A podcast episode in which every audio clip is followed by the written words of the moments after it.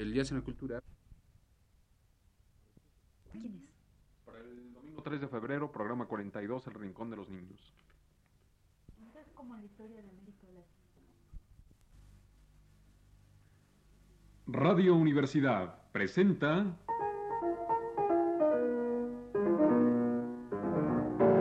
El Rincón de los Niños, un programa de Rocío Sanz.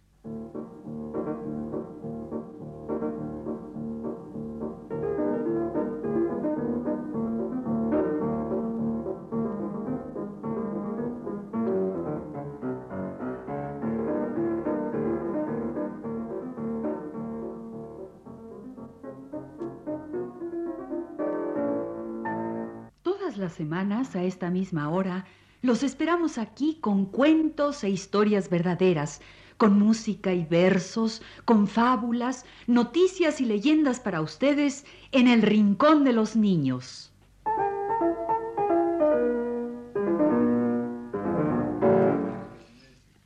Hoy les vamos a presentar un cuento de Fernán Caballero. Un cuento de Cecilia Böll de Faber. ¿Quiénes son Fernán Caballero y Cecilia Böll de Faber? Ah, tú no estuviste cuando contamos el cuento de la hormiguita.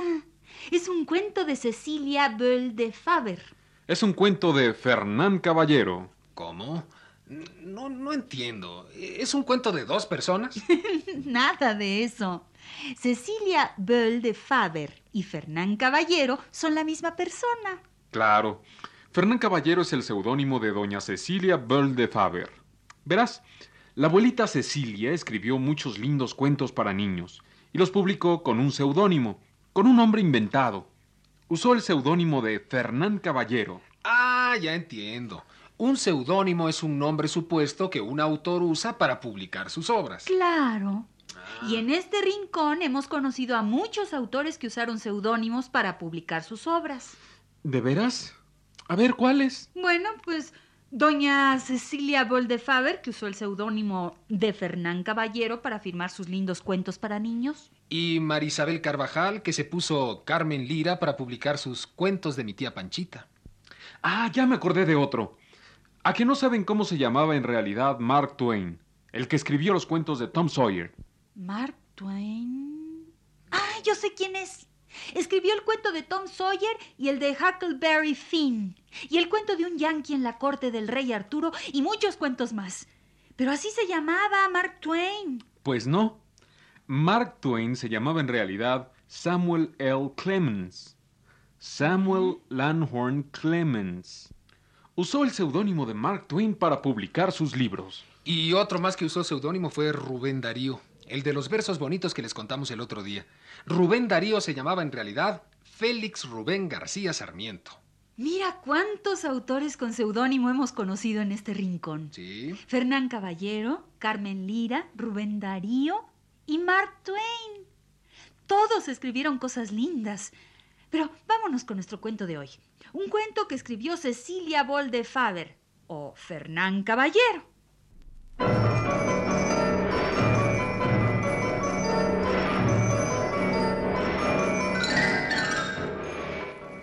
El cuento de Bella Flor.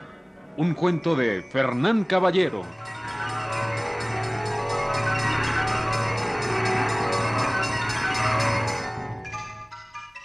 Había una vez un padre que tenía dos hijos. Al mayor le tocó la suerte de soldado y se fue lejos, y estuvo fuera muchos años. Cuando regresó, su padre había muerto. Su hermano disfrutaba de la herencia y se había puesto muy rico. El mayor fue a buscarlo. El menor lo recibió con muy malos modos. Le dijo que fuera al granero, que allí encontraría la herencia que le había dejado su padre, y no quiso saber más de él.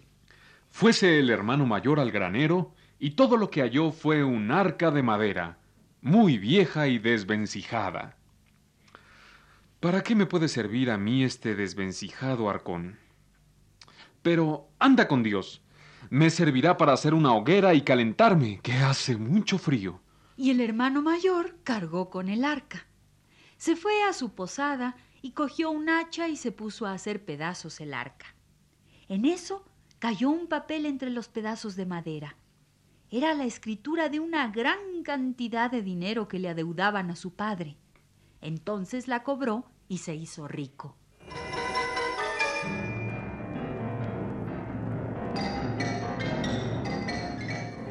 Un día que iba por la calle, se encontró a una mujer que lloraba amargamente. ¿Qué tienes? Mi marido está muy enfermo y no tengo con qué curarlo. Además, se lo quieren llevar a la cárcel porque estamos llenos de deudas. No, no, se apure usted. No llevarán a su marido a la cárcel. Yo salgo por todo. Le pagaré sus deudas y le costearé su enfermedad. Y así lo hizo el buen José, que así se llamaba el hermano mayor. Pero cuando hubo pagado todas las deudas del pobre y los gastos de su enfermedad, no le quedó ni un centavo.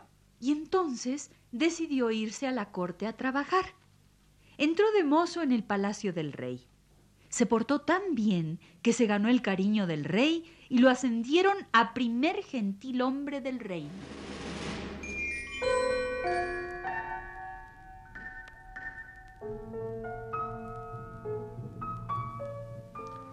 Entretanto, el hermano menor se había gastado la herencia y vino a buscar a José, el hermano mayor. Este, que era muy bueno, le dio empleo en la corte. Pero el hermano menor era un envidioso y empezó a tramar cómo perder al buen José.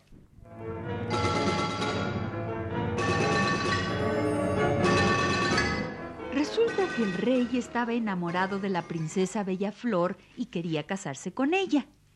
Pero el rey era viejo y feo, y la princesa Bellaflor no lo quería y se había ocultado quién sabe dónde.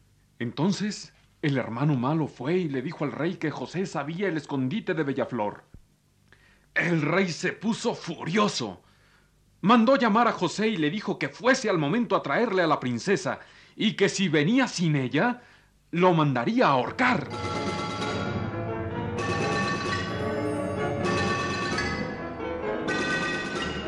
José, muy desconsolado, se fue a la cuadra para coger un caballo e irse por esos mundos de Dios. No tenía la menor idea de dónde encontrar a Bella Flor. En la cuadra vio un caballo blanco muy viejo y muy flaco.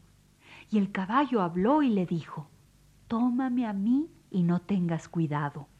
José se quedó asombrado de oír hablar a un caballo, pero montó en él y echaron a andar. Y el caballo le dijo que llevara tres panes, y así lo hizo José.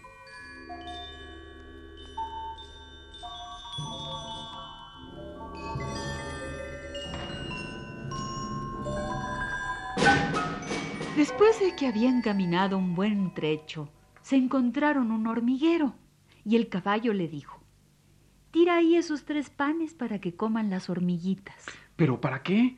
Nosotros necesitamos estos tres panes. Tíraselos a las hormiguitas y no te canses nunca de hacer el bien. Anduvieron otro trecho y encontraron a un águila que se había enredado en las redes de un cazador. Apéate y corta las mallas de esa red y libra a ese pobre animal. Pero no podemos perder el tiempo en eso. Haz lo que te digo y no te canses nunca de hacer el bien. Anduvieron otro trecho y llegaron a un río. Vieron a un pobre pececito que se había quedado en seco y se agitaba. Por más que se movía, no podía volver al agua. Apéate, coge ese pobre pececito y échalo al agua. Pero no tenemos tiempo de entretenernos en eso. Haz lo que te digo. Siempre hay tiempo para hacer una buena obra. No te canses nunca de hacer el bien. José obedeció y siguieron el camino. Y el viejo caballo blanco sabía el escondite de Bella Flor y hacia allá se encaminó.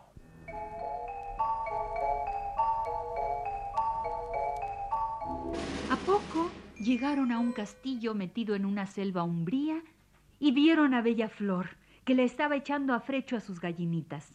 Y dijo el caballo blanco, Atiende, José. Ahora voy a dar muchos saltitos y a hacer piruetas. Esto le hará gracia a Bella Flor. Te dirá que quiere montar un rato. Tú la dejarás que me monte y entonces yo me pondré a dar de coces. Ella se asustará y tú le dirás que montándome tú me amansaré. Te montarás y saldré a escape hasta llegar al palacio del rey. ¿eh? Y así pasó. Bellaflor quedó encantada viendo las piruetas del caballo blanco. Le pidió a José que la dejara montar un rato, pero apenas se montó, el caballo empezó a dar recoces. Bellaflor se asustó mucho, pero José la tranquilizó. Lo que pasa es que mi caballo no está acostumbrado a ti. Déjame montar contigo y verás cómo se amansa. Y apenas montó José con la princesa, el caballo salió a escape.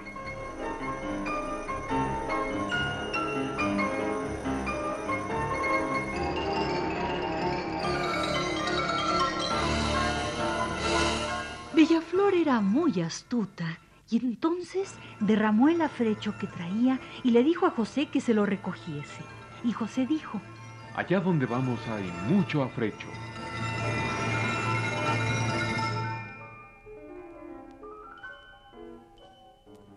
Entonces Bellaflor tiró su pañuelo a las ramas de un árbol y le dijo a José que se lo apease del árbol. Allá donde vamos hay muchos pañuelos.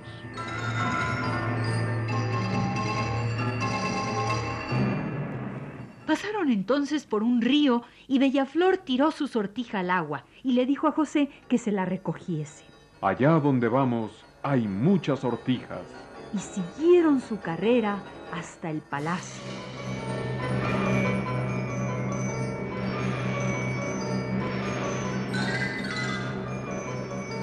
Llegaron por fin al palacio y el rey se puso muy contento de ver a su amada bella flor. Pero ésta se encerró en su aposento y no quiso ver a nadie. El rey le suplicó que abriese, pero ella dijo que no abriría hasta que le trajesen las cosas que había perdido en el camino. El afrecho derramado, el pañuelo y la sortija. Y el rey llamó a José y le dijo, No hay más remedio, José. Tú sabes dónde quedaron las cosas de la princesa por el camino. Ve por ellas y si no me las traes, te mando a ahorcar.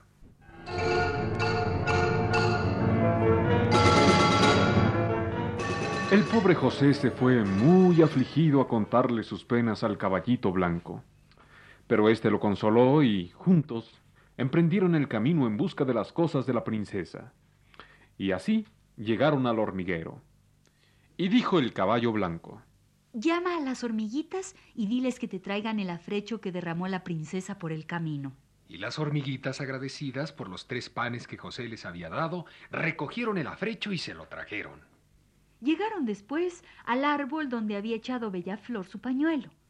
El pañuelo ondeaba como un banderín en una de las ramas más altas. Y el caballo blanco le dijo a José que llamara al águila que había liberado de las redes del cazador y el águila vino y cogió el pañuelo en su pico y se lo trajo a José. Llegaron después al río donde Bellaflor había tirado su sortija. Y habló el caballito blanco. Llama al pececito que salvaste, que él sacará la sortija. Y así sucedió. El pececito se zambulló y salió tan contento meneando la cola con la sortija en la boca. Y volvió José a palacio con las cosas de la princesa.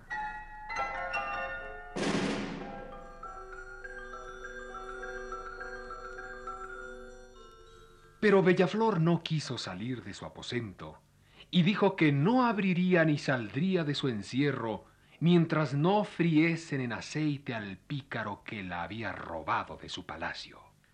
El rey fue tan cruel que se lo prometió y llamó a José y lo condenó a morir en una caldera de aceite hirviendo. Y José fue muy afligido a contar de sus penas al caballito blanco.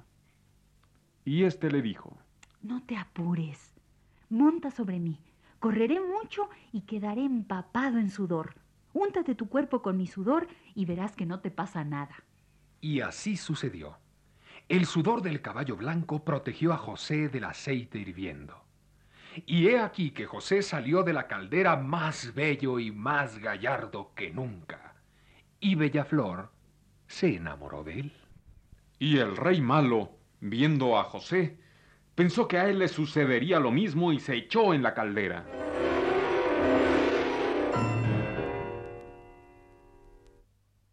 Y a José lo proclamaron rey y se casó con Bella Flor. Y cuando fue a agradecerle sus favores al caballito blanco, éste le dijo, Yo soy el alma de aquel pobre a quien ayudaste y diste todo tu dinero, y por eso te he ayudado en todo, y por eso te dije y te vuelvo a decir que nunca te canses de hacer el bien.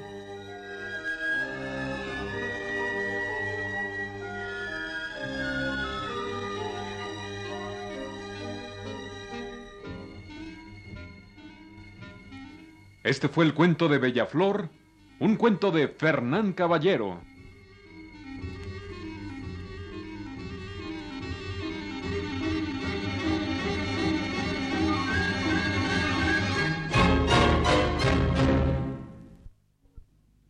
Hemos recibido un montón de cartitas lindas para el Rincón de los Niños. Queremos dar las gracias a todos los amiguitos que nos han escrito. Gracias a Regina Elguera, un saludo para tu hermanito Juan Sebastián. Y gracias a Mónica Reina, que nos mandó un supercoche pintado en una tarjeta. Gracias, Mónica. Y un saludo a tu hermanito Bernardo. Muy linda también la tarjeta que nos envió la familia López. Un saludo a la pequeña Dafne. Y otro saludo cariñoso para Dalia Meisner Bush, nuestra fiel radioescucha. Muy linda tu cartita, Dalia. Gracias. Y también un saludo para nuestra amiguita Copelia Peláez. Y también queremos saludar a Remedios Aguirre Sullivan, que tiene cuatro años de edad y siempre escucha nuestro programa. Un saludo para Remedios. Y ahora para todos nuestros amiguitos, una canción de Cricri, El casamiento de los palomos.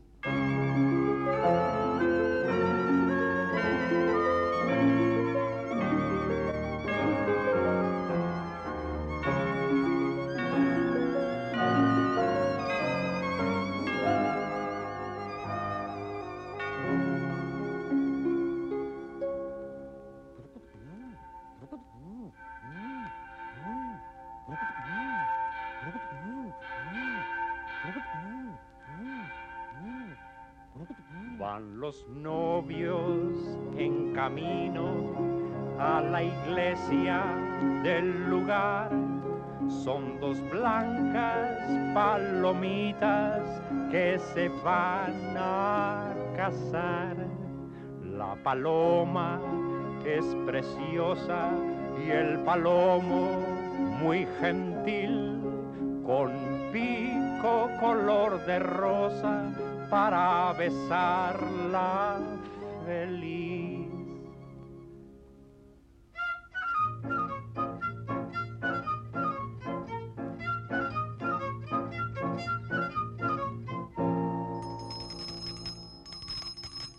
Levantate vestrum cantis maleficorum.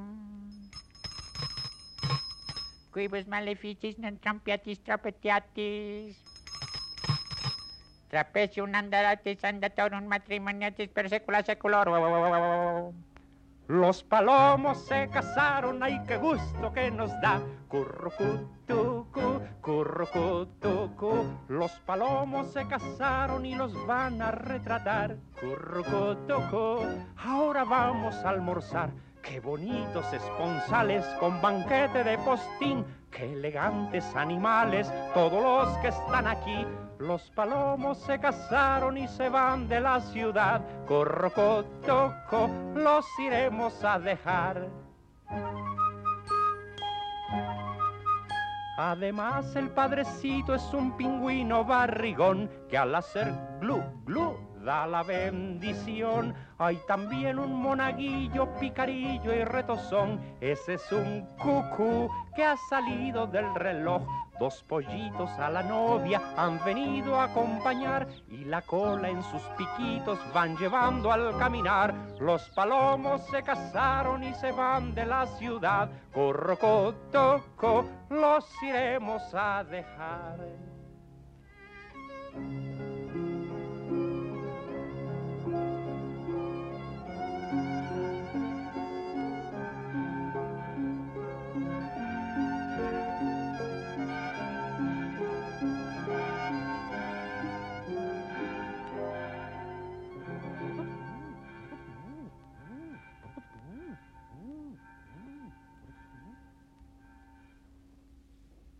Y también queremos agradecer a todos los adultos que nos han escrito felicitándonos por nuestro programa.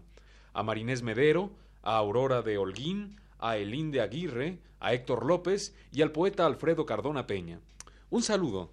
Y aquí tenemos otra linda canción de Cricri, dedicada a todos nuestros amiguitos. Para Regina y Juan Sebastián. Para Mónica y Bernardo. Para la pequeña Dafne. Y para Remedios Aguirre Sullivan, el desfile de los cupidos. Para Copelia Peláez también.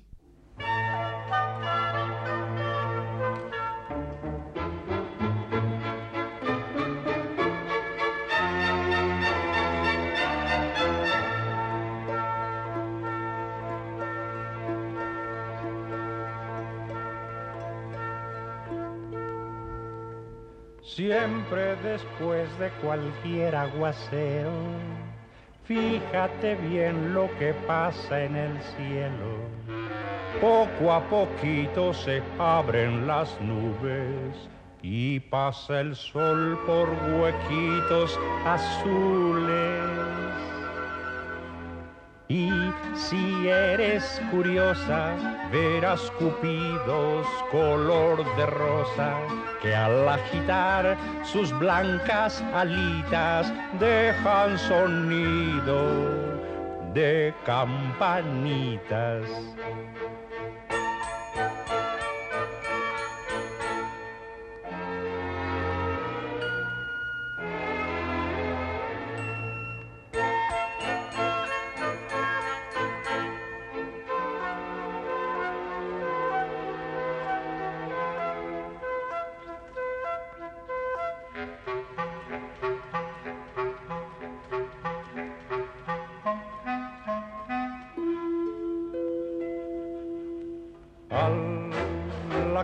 Llover, en un rayo de sol van los cupidos copetones que, sin dejar de marchar, por las nubes de plata van buscando corazones.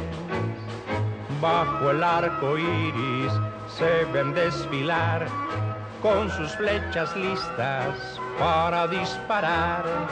Un cupidito panzón por ponerse a jugar con las gotitas de rocío. Al verse lejos de los demás, llorando, va corriendo detrás.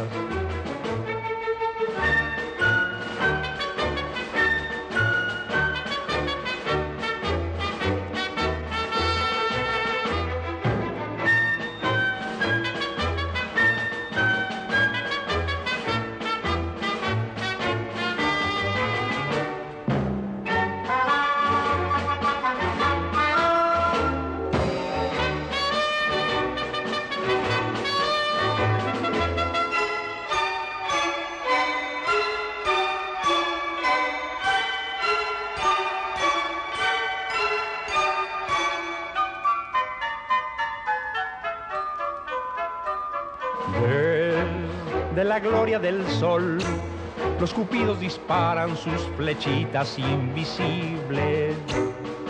Al corazón que le dan, se desmayan suspiros de ilusión incontenible. Pues cada cupido es buen tirador, al dar en el blanco brota el amor. Son muy hermosos de ver, mas prefiero taparme escondido en mi paraguas. Si a mí me flechan, ¿qué puedo hacer? A fuerza te tendré que querer.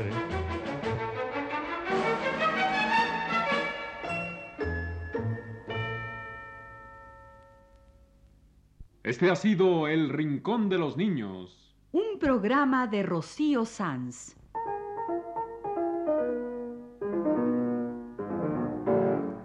Asistente de producción, Leonardo Velázquez.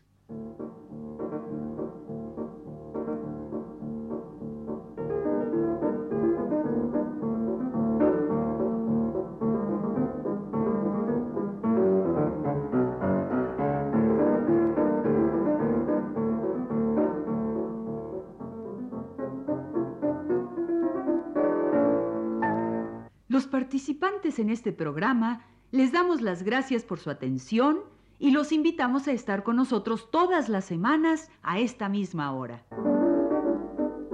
Grabación Jorge Castro. Y las voces de Luis Heredia Ana Ofelia Murguía y Germán Palomares Oviedo.